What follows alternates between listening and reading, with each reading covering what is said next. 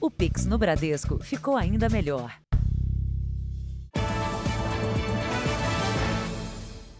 Olá, boa noite. Boa noite. Muita gente se surpreendeu ao saber que a mãe de Pelé ainda é viva. Dona Celeste tem 100 anos e está com a saúde debilitada. A despedida do filho vai ser sem sair de casa. O cortejo vai passar em frente à residência dela, em Santos. O menino que um dia seria o melhor do mundo nasceu em 23 de outubro de 1940, em Três Corações, no sul de Minas. O primeiro filho de Dondinho e Celeste. Ela tinha 18 anos. No mês passado, no dia em que a Copa do Mundo começou, a dona Celeste completou 100 anos. Ganhou uma homenagem do filho. Nas redes sociais, Pelé publicou fotos com a mãe e uma mensagem. Ela me ensinou o valor do amor e da paz. Eu tenho muito mais de uma centena de motivos para agradecer por ser o seu filho. Obrigado por todos os dias ao seu lado. Ao lado dela e do pai, antes de ser Pelé, Edson passou a infância em Bauru, no interior de São Paulo. Na paixão pelo futebol, a inspiração era o seu Dondinho, que também foi jogador. As pessoas pensam no Dondinho, que era o pai, que era, foi jogador super importante, mas a Dona Celeste foi que moldou o Pelé, guiava o Pelé em todos os aspectos, principalmente nos profissionais. Para realizar o sonho de ser jogador profissional, Pelé saiu cedo da casa dos pais. Chegou ao Santos com 15 anos. Não foi fácil para a Dona Celeste deixar o filho ir tão cedo. E se não fosse por uma decisão dela, a história podia ter sido bem diferente. O destino de Pelé teria sido longe da Vila Belmiro. O jornalista Cosme Rimoli conta que o talento do garoto tinha chamado a atenção de outro clube, o Bangu, do Rio de Janeiro. A dona Celeste sempre foi muito autoritária, muito firme. Falou: não, meu filho com 15 anos não vai para o Rio de Janeiro, não conheço, não confio. E durante toda a vida, a mãe foi também conselheira do rei teve presente em todas as situações do Pelé, inclusive nas separações, nos casamentos, nas premiações. O Pelé sempre fez questão de contar tudo para Dona Celeste. Dona Celeste mora com a filha em Santos, nesse condomínio. Vai ver a cidade onde o filho começou a conquistar o planeta parar e se despedir do gênio que ela trouxe ao mundo. Eu já disse uma vez isso, duas, três, dez vezes. Olha, a Dona Celeste rasgou a fórmula, nunca mais aparece nada igual. Veja agora outros destaques do dia. Time do Santos quer aposentar a camisa 10 em homenagem a Pelé. O encontro histórico entre rivais em campo que acabou em cantoria e bate-bola. Bolsonaro faz última live, condena atos terroristas e viaja aos Estados Unidos. Futuro governo escolhe presidentes da Caixa, do Banco do Brasil e da Petrobras. E a situação das estradas na saída para a virada do ano.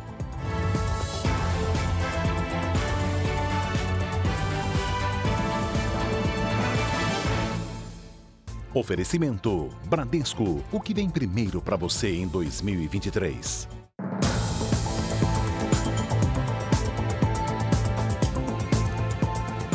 Corpo de Belé permanece no hospital em São Paulo, onde ele passou os últimos dias de vida. Jornalistas de alguns dos principais veículos de imprensa do mundo e fãs estão de plantão no local. Muita gente veio de longe para prestar uma última homenagem ao rei. Na pasta de plástico, cartas antigas, fotos e registros do mais admirado jogador de futebol de todos os tempos. Para Flávio, mais que um ídolo, deixou um legado incrível e se todos os brasileiros se apegar ao exemplo que ele deixou, a gente vai levar o nome dele com honra, com garra, porque ele sempre deu o melhor para o povo brasileiro. Como outros fãs, Flávio chegou hoje de manhã na porta do hospital, onde Pelé passou um mês internado lutando contra o câncer. O corpo de Pelé só será liberado na madrugada de segunda-feira, quando sai aqui do hospital, na zona sul de São Paulo, e segue direto para a Vila Belmiro, em Santos. Mesmo assim, jornalistas brasileiros e de vários países do mundo passaram a madrugada aqui na porta do hospital. Muitos chegaram agora de manhã e devem permanecer aqui em revezamento, pelo menos até a segunda-feira. Esse jornalista esportivo do México chegou ao Brasil para cobrir a posse presidencial em Brasília mas foi surpreendido pela notícia que fez todas as outras parecerem menos impactantes. Não lo pensamos duas vezes, chegamos a São Paulo e nos quedamos e estamos aqui desde ayer informando o que para o auditorio mexicano é a notícia mais relevante, mais importante. Todos os noticiários de México empiezan com Pelé.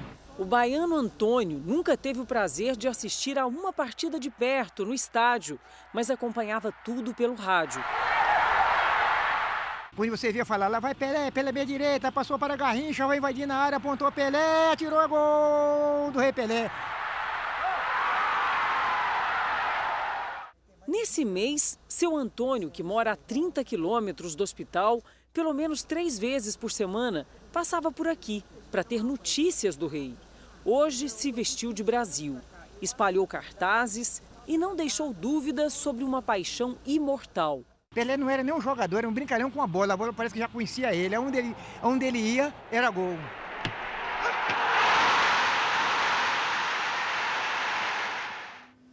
Do Ocidente ao Oriente, do Norte ao Sul, o Rei Pelé vem sendo homenageado por torcedores em todo o mundo capa dos jornais e assunto em cada esquina. Em Paris, na capital francesa, este aposentado lembra que Pelé foi o primeiro grande campeão do futebol, que divulgou o esporte e colocou o Brasil no mapa mundial. Um dia após a morte, Pelé foi lembrado em diferentes pontos do planeta. Em Zurique, na Suíça, na sede da FIFA, as bandeiras foram hasteadas a meio mastro. Aqui em Portugal, em uma das partidas entre Santos e Benfica, aqui no Estádio da Luz, Pelé marcou quatro dos cinco gols do time brasileiro e foi aplaudido pela torcida adversária. No Paquistão, o torcedor Habib Hussein lembra que Pelé era uma referência no esporte e conta que os times que venciam campeonatos sempre cantavam em homenagem ao rei enquanto levantavam os troféus. Na Índia, Pelé foi homenageado por estudantes. O atleta do século também foi lembrado pelos argentinos. Os rivais não consideram Pelé o maior de todos os tempos. Preferem Maradona e até Messi. Mas isso não diminui a reverência. Está entre o melhor do mundo, digamos, da história do futebol. Na época dele, foi o melhor do mundo e está entre os melhores do mundo na história do futebol, diz esse homem. E verlo jogar era um grande, grande prazer. Ver o Pelé jogar era um grande prazer, afirma essa mulher.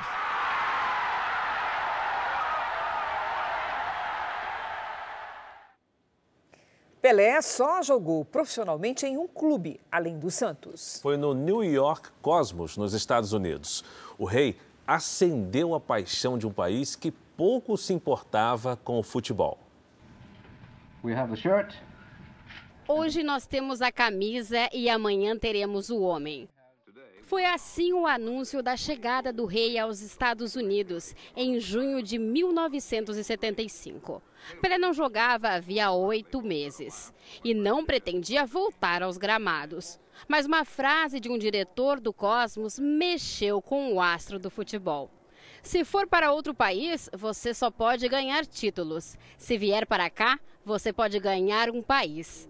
A promessa acompanhava uma proposta milionária. Na época, trazer o melhor jogador do mundo significava provar que os americanos levavam o futebol a sério.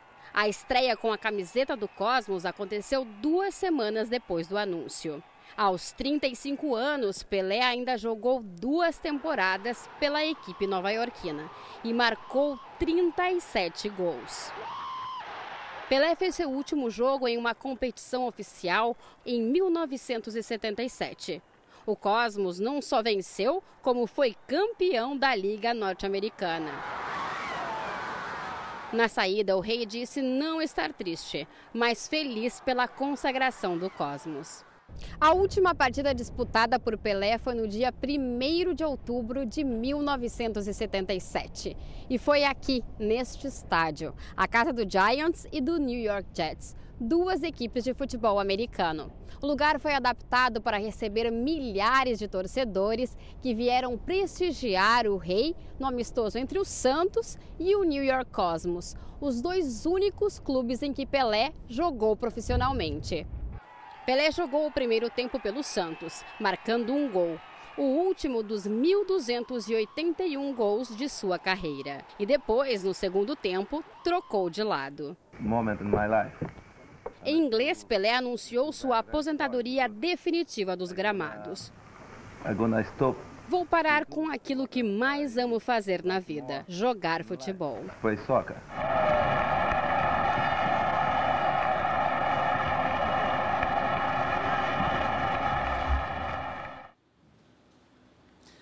Ainda hoje, no Jornal da Record, você vai ver o dia em que Pelé e Maradona bateram uma bolinha e cantaram juntos.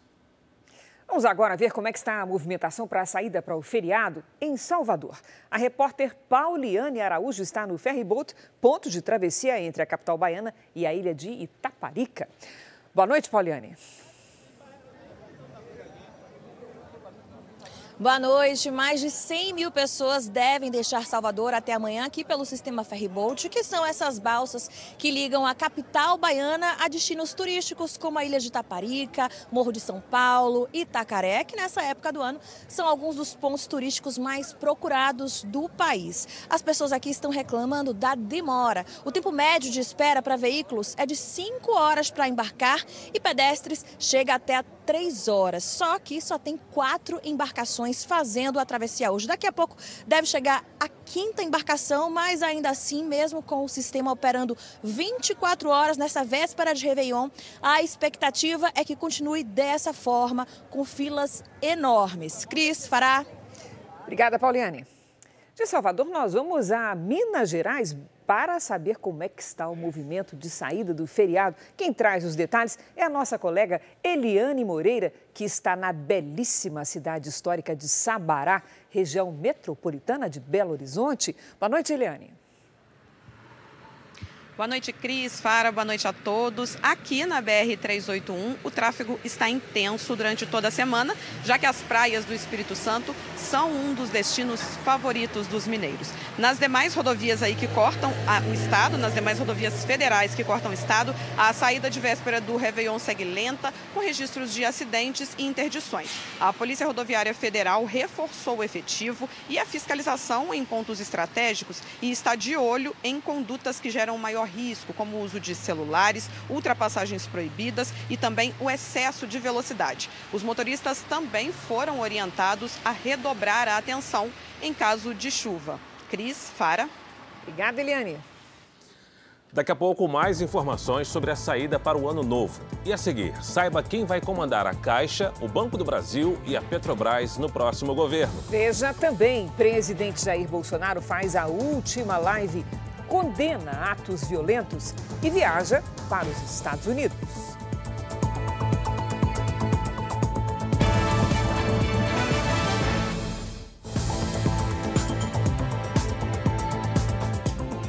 O presidente Bolsonaro deixou hoje o Brasil rumo aos Estados Unidos. Mas antes, ele fez a última live no cargo. Jair Bolsonaro usou as redes sociais para fazer o último discurso como presidente da República. Ele chamou a live de prestação de contas, mas durante 52 minutos aproveitou para falar de diversos assuntos. O presidente criticou a montagem do novo ministério, que terá 37 pastas, 14 a mais que atualmente, e lembrou que o próximo governo vai voltar a cobrar impostos federais sobre os combustíveis em 1 de janeiro. Afirmou ainda que as manifestações em frente aos quartéis são legítimas e criticou manifestantes que fizeram uma tentativa de atentado à bomba em Brasília. Nada justifica aqui em Brasília essa tentativa de um ato terrorista não. aqui na região do aeroporto de Brasília. Nada justifica. Hoje em dia, se uma pessoa aí comete um deslize, um crime, né? ou faz algo reprovável pela sociedade, ou no que está de acordo com as leis, é bolsonarista. O presidente aproveitou para falar sobre a morte de Pelé. Que Deus aí conforte os familiares, os amigos, nós todos brasileiros com esse passamento e que Deus, na sua infinita bondade, o acolha nos reinos do céu. No fim da transmissão, Bolsonaro se emocionou e por diversas vezes afirmou que joga dentro das quatro linhas da Constituição. O Brasil não vai se acabar de primeiro. Perde-se batalhas, mas não vão perder guerras. Bolsonaro, no início da tarde, embarcou para Orlando e fica na Flórida, a princípio, por 30 dias para descansar. Um dos últimos atos como presidente foi a retirada de uma portaria que impedia a entrada do venezuelano Nicolás Maduro no Brasil. Bolsonaro permitiu que o ditador participe da posse de Luiz Inácio Lula da Silva. Segundo fontes com as quais eu conversei, para que a proximidade com Maduro cause estragos na imagem de Lula. O futuro governo definiu hoje os nomes de quem vai comandar os principais bancos estatais do país, a Caixa Econômica Federal e o Banco do Brasil. E anunciou o escolhido para presidir a Petrobras. Tarciana Medeiros será a primeira mulher a presidir o Banco do Brasil. Atualmente, ela é gerente executiva do banco e está na instituição desde o ano 2000. Rita Serrano será a presidente da Caixa Econômica Federal. Ela está no banco desde 1989 e atualmente integra o Conselho de Administração da Caixa. O senador petista Jean Paul Prates, do Rio Grande do Norte, foi escolhido para presidir a Petrobras. Ele assumirá a com o desafio de lidar com as altas dos preços dos combustíveis. Jean Paul critica a política de preços adotada atualmente pela empresa, que leva em consideração o preço do petróleo no mercado internacional. Vai ser alterada, mas não necessariamente para traumatizar investidor nem o, mercado, nem o retorno dos investimentos vai ser alterada para porque a política do país vai ser alterada. O nome dele ainda precisa ser aprovado pelo Conselho Administrativo da empresa antes que seja formalizado. A equipe econômica do novo governo estuda elaborar uma medida provisória logo no primeiro dia do ano para manter a prorrogação da isenção dos impostos que incidem nos combustíveis. Isso depois do futuro ministro da Fazenda, Fernando Haddad, pedir a Paulo Guedes, em nome de Lula, que não prorrogasse a medida. A previsão é que a MP dure 60 dias até que o governo estude uma maneira de retornar com os tributos federais sem impactar tanto no bolso do consumidor. Apesar da proximidade da data de posse, ainda não está definido se Lula vai desfilar em carro aberto ou se fará o trajeto da esplanada dos ministérios em carro fechado e blindado. A equipe de segurança defende que Lula use um carro blindado.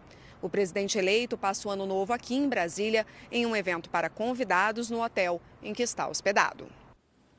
A Polícia Militar do Distrito Federal foi acionada mais uma vez hoje para investigar uma suspeita de bomba. Foi a sétima vez em menos de uma semana. Um pacote suspeito estava dentro de um trailer estacionado na rua que fica atrás do Supremo Tribunal Federal. Policiais explodiram o objeto. A Câmara dos Deputados dos Estados Unidos, de maioria democrata, divulgou hoje os documentos referentes a seis anos de declarações de imposto de renda do ex-presidente Donald Trump. Os documentos mostram quanto o republicano pagou em impostos federais no período em que governou o país, entre 2017 e o começo de 2021. Os dados preliminares apontam que Trump pagou um milhão de dólares em imposto de renda nos primeiros três anos na presidência. Em 2020, no entanto, por causa de grandes perdas financeiras, não houve pagamento de imposto de renda. A divulgação das declarações acontece após uma longa batalha judicial e dias antes dos republicanos assumirem o controle da Câmara dos Deputados. Trump criticou os políticos democratas por acionarem a justiça para exigir a divulgação dos documentos e também atacou a Suprema Corte, que aceitou o pedido. A seguir, quadrilha sequestra motoristas de táxi e faz vítimas transferirem dinheiro via Pix. Você vai ver também a relação de carinho e admiração entre dois ídolos, rivais no futebol mundial, Pelé e Maradona.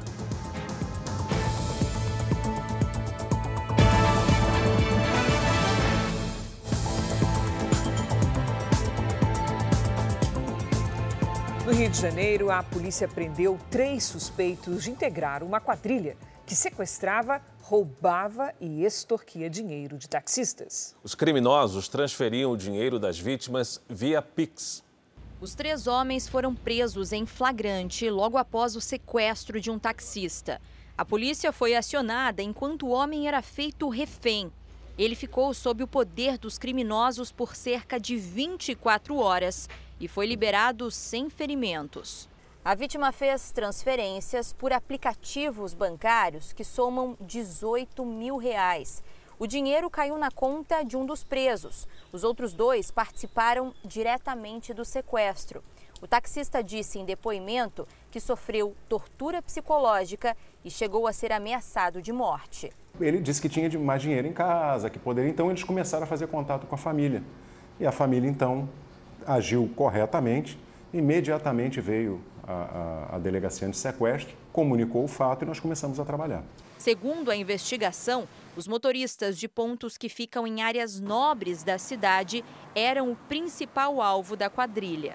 O casal entrava no carro e pedia para ir para o bairro do Engenho Novo e ali eles anunciavam o assalto. Dois outro, outros comparsas entravam no carro e começavam a tirar o dinheiro da vítima, fazer com que a vítima fizesse Pix. A polícia busca por outros envolvidos no esquema apelidado de Pix-torção. Investiga se o grupo também praticava outros tipos de crimes na capital. Os presos devem responder por extorsão mediante sequestro.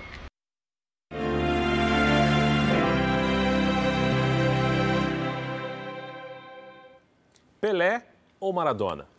Se aqui no Brasil e também no mundo não há muita dúvida sobre quem foi maior, é inegável que os dois simbolizaram uma das maiores rivalidades do esporte: Brasil e Argentina. A comparação, não é, Fara, entre o rei do futebol e Maradona existe há décadas e foi alimentada principalmente pelos torcedores. Mas longe dos campos, os dois jogadores se tornaram amigos e trocaram elogios. Uma foto gigante de Pelé instalada ontem na entrada do Museu do Futebol convidava os visitantes a chegar mais perto do rei. Lá dentro, 27 Pelés flutuando, quase do mesmo jeito que ele costumava fazer nos gramados. Gols e jogadas que deixam pais e filhos de olhos grudados nas telas.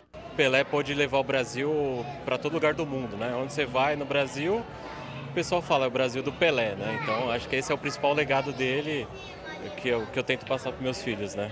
Esta foi a camisa usada pelo rei na final da Copa do Mundo de 1970 no México, quando o Brasil se tornou tricampeão mundial de futebol. Para várias gerações de jogadores que vieram a seguir, o número 10 se tornou referência e inspiração, inclusive e particularmente para aquele que chegou a ser considerado o maior rival de Pelé. É uma pergunta que todo mundo já ouviu. Qual dos dois era melhor? Ah, não resta dúvida, o Pelé. Pelé, com certeza. Pelé, além de ser um artista da bola, era um homem de simples, um homem de bom trato. Mas será que existe uma resposta? O historiador argentino Oswaldo Gorgazzi, especialista em Maradona, diz que depende de quem vai responder. O torcedor argentino vai tratar de dizer que Maradona é melhor e o torcedor brasileiro vai dizer que Pelé é melhor, mas En el fondo es porque saben que los dos son admirables. Ele lembra que os dois se respeitavam e se admiravam. Inclusive cuando muere Maradona, este, Pelé escribe cosas muy, muy laudables sobre Maradona, diciendo que lo amaba. O historiador se refere ao post feito por Pelé em 2020, depois da morte do craque argentino. Muito obrigado por toda a nossa jornada. Um dia, lá no céu, vamos jogar juntos no mesmo time. Para ele, a recíproca era verdadeira. E entendo que Maradona também lo estimava muito. Tanto é assim que em 1979 uma das coisas que ele pide é eh, conhecer a Pelé. E os dois só estiveram juntos para valer quando já eram ex-jogadores. Foi no programa de entrevistas A Noite do 10, apresentado pelo ídolo argentino em 2005. Pelé até cantou sobre a tal rivalidade. Quem sou eu, Maradona? Quem é você? Você quer ser eu e eu quero ser você. Quem sou eu nesta vida? Quem é você? No fim, Pelé e Maradona partiram para a linguagem que conheciam melhor: o amor em comum, a bola, de um lado para o outro, de cabeça em cabeça. até o abraço de dois craques, duas lendas. Pelé se foi ontem, mas ficou eternizado nas fotos, filmes e até no sósia, que aonde vai não tem sossego. Fiquei cinco minutos, estou aqui, várias crianças do Brasil todo vieram tirar fotos comigo. Agora, perguntando ao Pelé, quem é melhor? Quem foi melhor, Maradona ou Pelé? Olha, é o seguinte, eu acredito que o Pelé, entende? Eu não sei se a gente podemos comparar o Maradona ainda, pô, mas que o Pelé foi bem superior, com certeza, entende? E daqui a pouco, o milésimo gol de Pelé. E por que o Santos deve aposentar a camisa 10, eternizada pelo craque? Amanhã é véspera de ano novo e muita gente já deixou São Paulo rumo ao litoral.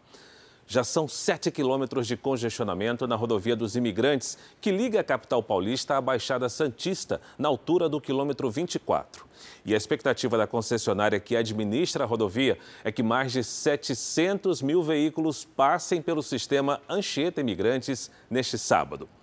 No Rio de Janeiro, mais de 600 mil pessoas devem passar pela rodoviária Novo Rio, o principal terminal rodoviário da cidade, até segunda-feira.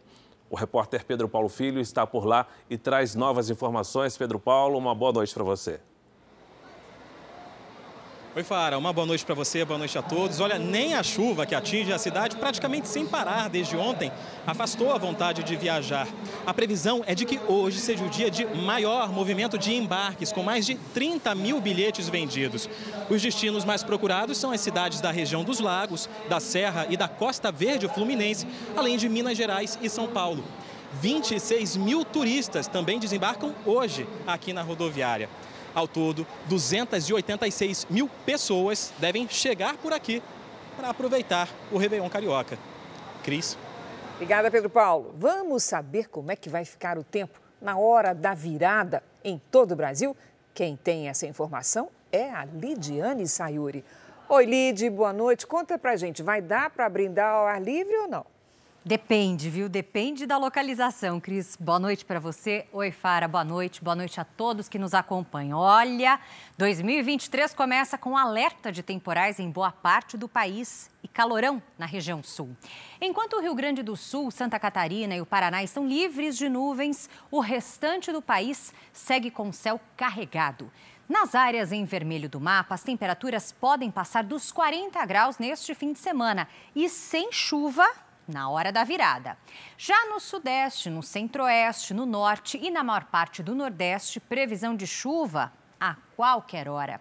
Atenção nas áreas em laranja. No sudeste e no centro-oeste, o risco de alagamentos e deslizamentos segue alto. No norte, chance de transbordamentos.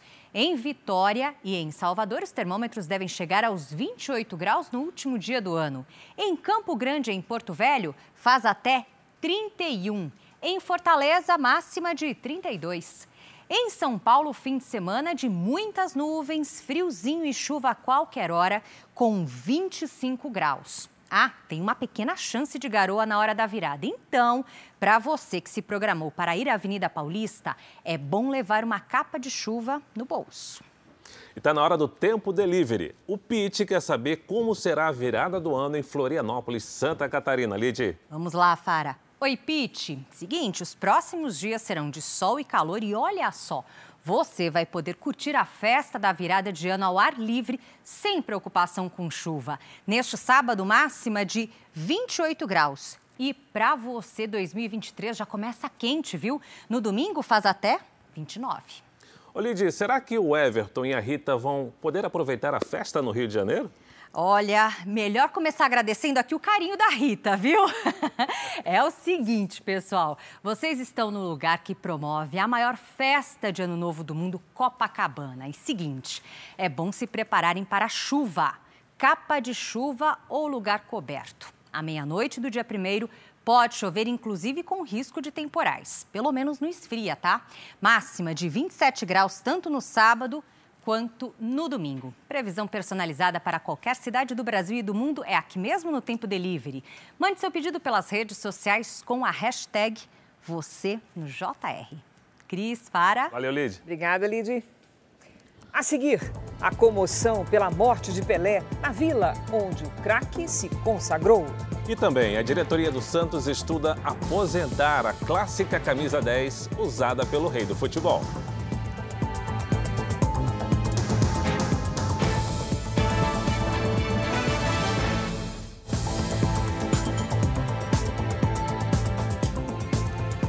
Este ano, 13 milhões de pessoas receberam apoio de programas sociais da Igreja Universal no Brasil e no mundo.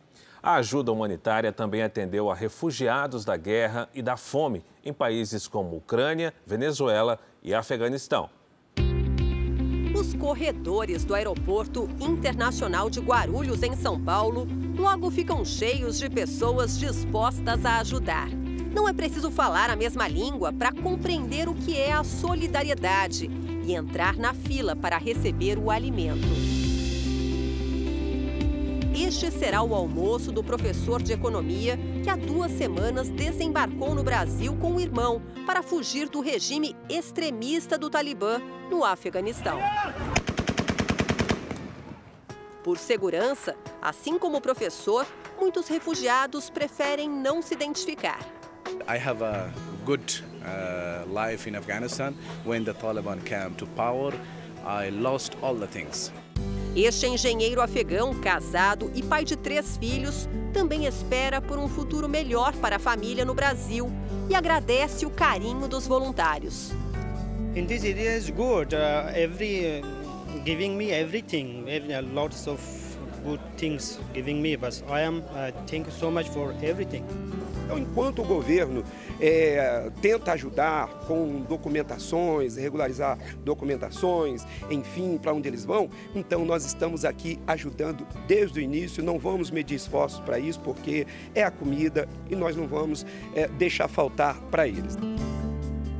A ação da Universal atendeu cerca de 100 refugiados do Afeganistão que dormem em barracas montadas no Aeroporto Internacional de Guarulhos. Em todo o mundo, são quase 500 mil voluntários que, em 2022, prestaram apoio a cerca de 13 milhões de pessoas, entre elas 131 mil refugiados, que enfrentaram guerras, perseguição e fome.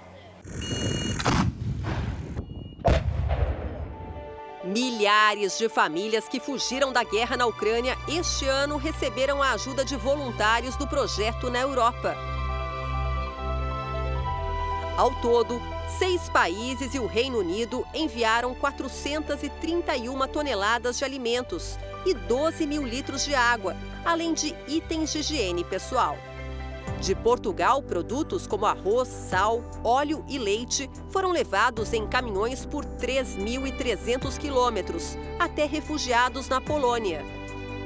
A gente fica muito feliz com esse projeto unissocial da Igreja Universal, que está em todo o mundo, né? Muitas delas que estavam aqui hoje até tinham uma vida estável na Ucrânia, pessoas que tinham até mesmo negócio, que perderam tudo, ficaram tudo para trás. Carregamentos também saíram da França e percorreram mais de 2.400 quilômetros por quase 30 horas até a Moldávia, país vizinho à Ucrânia. A gente sabe que hoje o problema com esse mundo globalizado, a gente fica sabendo de coisas que estão acontecendo do outro lado do mundo. Mas do outro lado do mundo tem alguém da Universal dando um suporte espiritual, dando um suporte social. O programa social da Universal está presente em 118 países de continentes como a Europa e a África. Ao longo deste ano, as doações chegaram a 9.700 toneladas de alimentos e quase 2 milhões de roupas. Em Moçambique, além da distribuição de alimentos, mais de 2.300 bolsas de sangue foram doadas no país africano em 2022 com apoio da Universal. No Brasil, venezuelanos cruzam a fronteira até Boa Vista, capital de Roraima, para fugir da fome no país comandado pelo ditador de esquerda Nicolás Maduro. O projeto Anjos da Madrugada beneficiou 200 refugiados. Eles ganharam sopas, sucos e livros e tiveram acesso a serviços como corte de cabelo e limpeza de pele. Elas chegam aqui no Brasil sem famílias, sem casa, sem residência, sem nada. Então o projeto Anjos da Madrugada chega e levando para essas pessoas um alimento, levando para elas uma roupa, levando para elas brinquedo, como nós podemos estar acompanhando hoje aqui. Quem deixa tudo para trás para tentar reconstruir a vida em outro país agradece o apoio nesse recomeço. É importante porque aí hay personas que necesitan de verdad, pues a veces no tienen para comer y a veces se les presenta una dificultad y no, no, no pudieron cenar hoy, pues, y entonces, conchale, se aparece este evento y mucha gente se beneficia. Em Petrópolis, no Rio de Janeiro, famílias perderam as casas após os fortes temporais no início de 2022 mas elas não foram esquecidas pelos voluntários que atravessaram os escombros para ajudar. Em Osasco, na Grande São Paulo, a população em situação de rua recebeu cobertores e comida em dias muito frios. Hoje eles estão precisando. E nosso maior objetivo é que daqui a um tempo eles venham ajudar a gente, ajudar outros moradores de rua que estão precisando também. Na cidade de Barueri, na região metropolitana de São Paulo, uma ação social arrecadou 16 mil cestas básicas durante uma partida de futebol. Milhares de pessoas também se reuniram no evento Mega Help para ajudar na prevenção de problemas emocionais e mentais no pós-pandemia. Palestras e apresentações aconteceram em 16 cidades brasileiras, como Curitiba e Belém, e se estendeu para 17 países, como o Japão. Na cidade de Jundiaí, em São Paulo, a Universal nos presídios ofereceu o curso mecânico de motos para detentos que buscam a ressocialização. Na formatura, eles ainda tiveram acesso a consultas médicas e conversaram com advogados voluntários. E o nosso trabalho hoje aqui é direcionado para essas pessoas, para dar a eles uma direção de como sair daqui de uma maneira digna e ter uma vida, voltar, se ressocializar. Na entrega dos diplomas do curso, muita emoção. Este ano, a Universal também incentivou a doação de sangue no Brasil e muita gente se sentiu motivada a ajudar o próximo. Primeira doação de sangue. Eu sempre quis doar sangue e eu estou muito feliz de poder estar aqui né, ajudando alguém. Onde tiver uma pessoa sofrida, onde tiver uma pessoa aflita, onde tiver uma pessoa desesperada, seja com qual for a situação, o trabalho da Universal vai estar ali.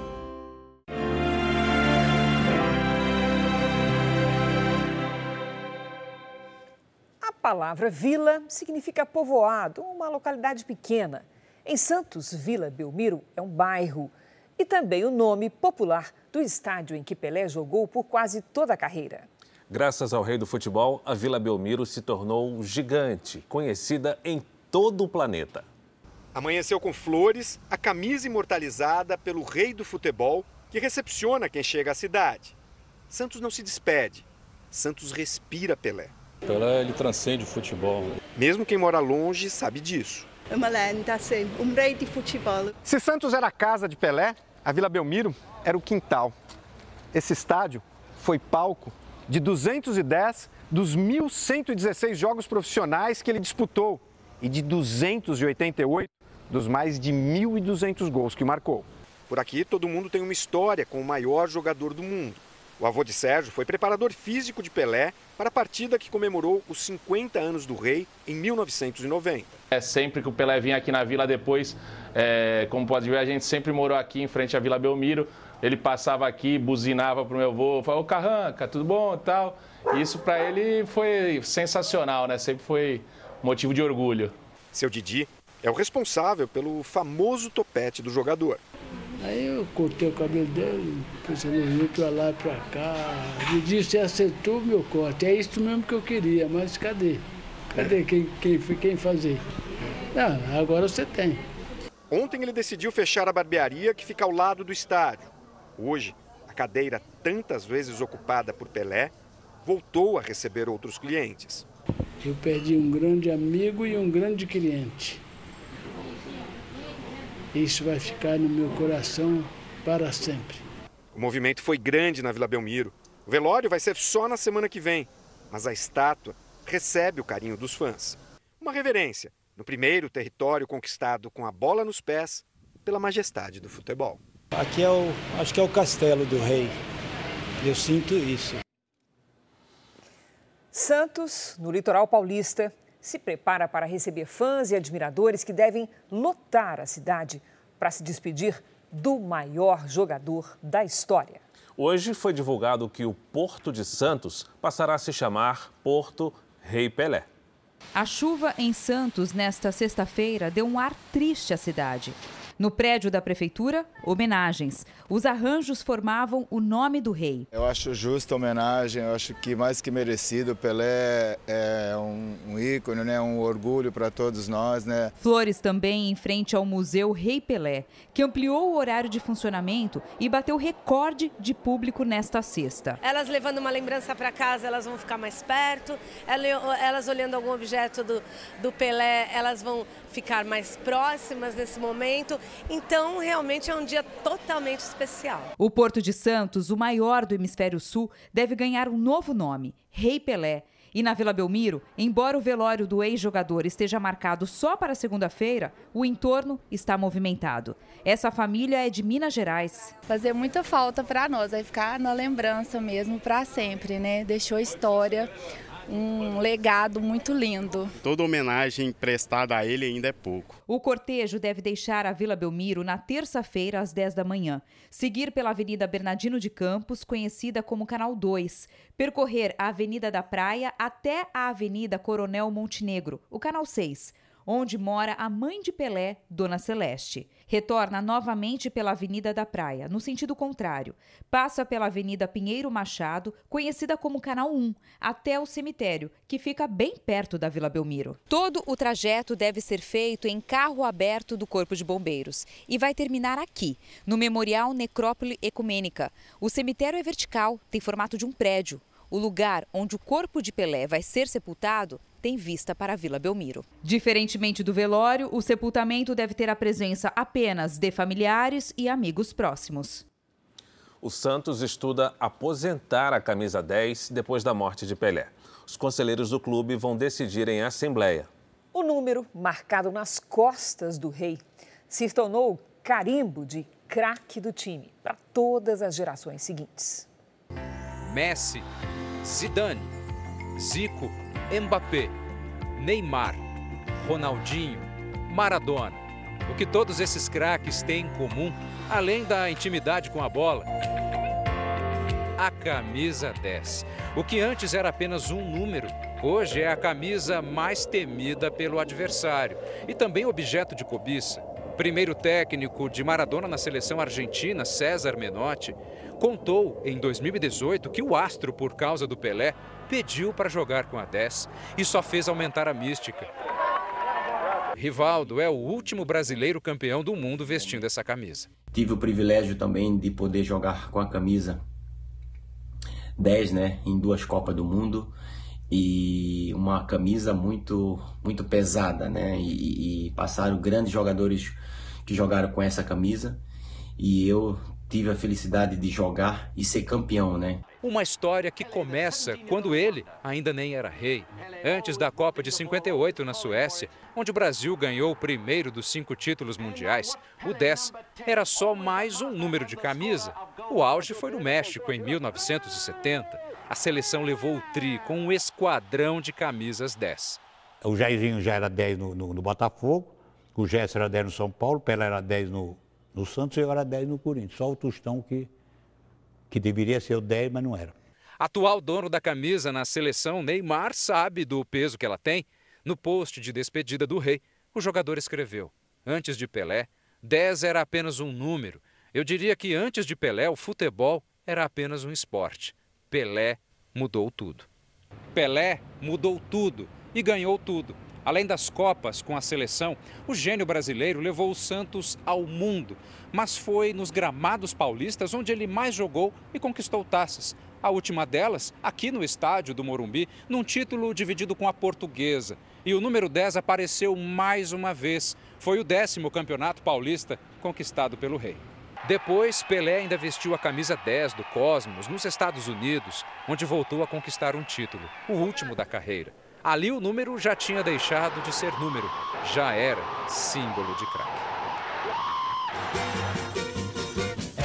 Camisa 10 na seleção. Olha, é impossível contar a história do Pelé sem falar do Maracanã, não é, Fara? O estádio talvez seja o mais famoso do mundo. Também foi o cenário do milésimo gol do jogador. Sabe o que, que parece, Cris? É como se o artista tivesse escolhido a tela perfeita para pintar sua obra imortal. A rede que o rei balançou no milésimo gol, os pés na calçada do Maracanã.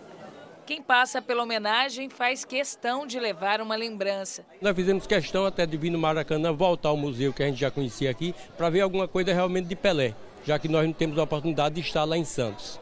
O nome que ultrapassa fronteiras e até a maior das rivalidades. Pelé é um dos grandes artistas do deporte. Essas aqui são algumas camisas vestidas por Pelé aqui no Maracanã. A história do maior nome do nosso esporte muitas vezes se confunde com a do estádio. Foi aqui que Pelé fez um dos gols mais bonitos da carreira em uma partida entre Santos e Fluminense no dia 5 de março de 1961. Pelo rádio, milhares de brasileiros acompanharam tudo. A imprensa da época fez até uma placa de bronze para eternizar o lance. Não existem registros de imagens desse golaço, mas a expressão gol de placa existe até hoje e faz parte da cultura do futebol.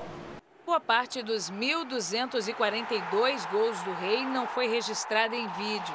Sem redes sociais e com poucas e precárias imagens, Pelé ganhou o mundo com o título de atleta do século. A primeira Copa que ajudou a conquistar para o Brasil em 1958 foi toda documentada em páginas de revistas.